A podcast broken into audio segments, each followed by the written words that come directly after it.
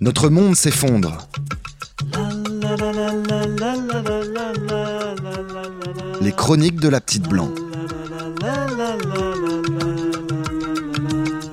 Je pense à un truc.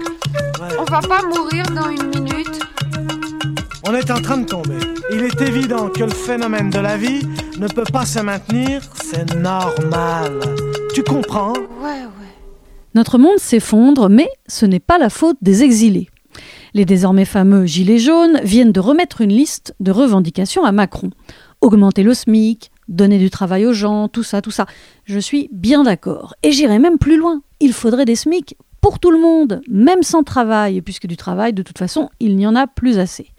Et c'est faisable, ça s'appelle la répartition des richesses. À mon goût, les Gilets jaunes ne sont donc pas assez radicaux dans leurs propositions. Il faut aller plus loin, économiquement, socialement. Par contre, à propos des demandeurs d'asile, il va falloir se calmer. Que vient faire dans la liste des 42 revendications que les déboutés du droit d'asile soient reconduits dans leur pays d'origine? C'est ça l'urgence? Renvoyer chez eux les déboutés du droit d'asile?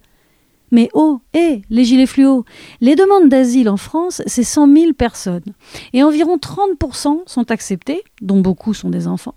Ça fait en gros 30 000 personnes à qui on dit OK, bienvenue, et 70 000 à qui on dit Toi, tu me fous les glandes, puis t'as rien à foutre dans mon monde, arrache-toi de là, t'es pas de ma bande, casse-toi, tu pues, et marche à l'ombre.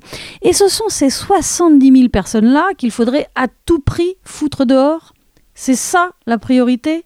Je crois pas, non, que ce soit une priorité.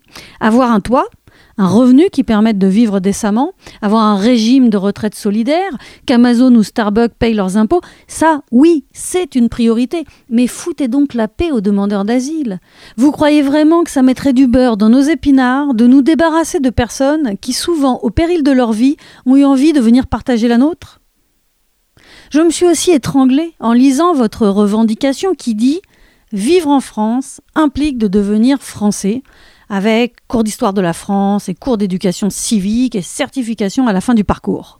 C'est que j'en connais un paquet de Français, moi, ou de Françaises d'ailleurs, qui ne connaissent rien de l'histoire de la France et seraient bien incapables d'avoir cette certification. Et puis quoi? On n'aurait pas le droit de vivre en France sans être français ou française? Mais c'est quoi être français? C'est consommer lors du Black Friday ou fêter Halloween? C'est manger du McDonald's? C'est abattre cruellement des taureaux dans les férias? C'est vomir du Beaujolais en novembre? Tuer un voisin avec un fusil de chasse en pensant avoir vu un sanglier? C'est écouter du Johnny Hallyday en boucle peut-être? Et pourquoi pas? Après tout, être française ou français, c'est ça aussi pour le meilleur et pour le pire parfois.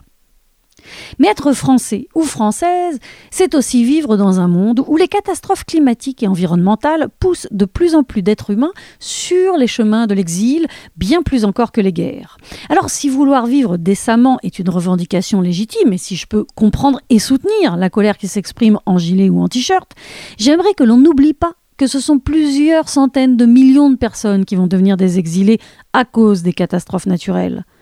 Aujourd'hui, l'émigration forcée, pour raisons environnementales, c'est 21 à 24 millions d'êtres humains par an. Demain, avec un réchauffement climatique qui fait monter la température de 2 degrés et le niveau de la mer, ce seront plus de 200 à 300 millions de personnes qui prendront la route, dont certains, évidemment, vers la France. Les 70 000 déboutés du droit d'asile ne sont en rien une menace pour nous.